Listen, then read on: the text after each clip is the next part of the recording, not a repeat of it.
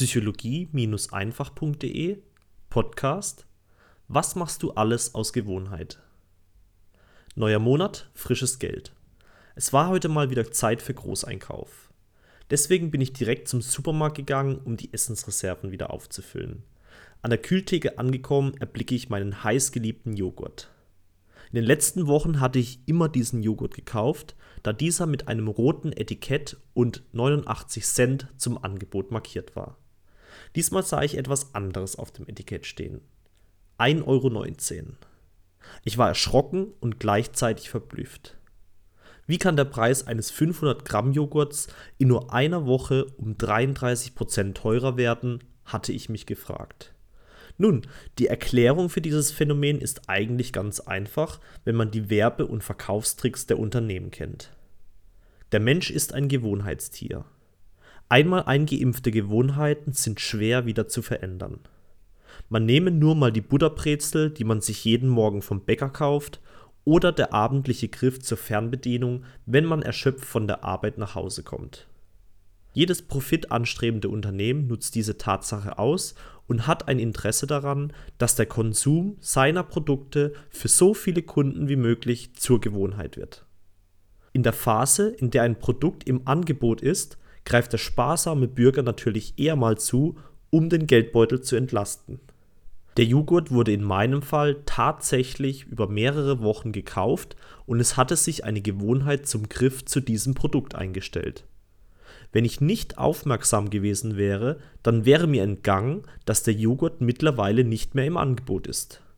Ich hätte ihn aus Gewohnheit in den Warenkorb gelegt, ihn bezahlt und weiter angenommen, dass das ja nach wie vor die günstigste Wahl sei. Du siehst, es lohnt sich, zweimal hinzuschauen. Nicht nur auf das Etikett der Produkte, die du regelmäßig kaufst, sondern auch auf andere Gewohnheiten, die du dir über deine ganzen Lebensjahre hinweg angeeignet hast. Was zum Beispiel isst du jeden Morgen zum Frühstück? Ist das, was du regelmäßig isst, gesund? Welcher Arbeit gehst du tagtäglich nach? Fühlst du dich nach wie vor bei deiner Arbeit wohl? Wie füllst du die kostbare Zeit deiner Freizeit? Nutzt du sie, um an deinen eigenen Träumen und Zielen zu arbeiten oder um die Couchfalte auszuweiten?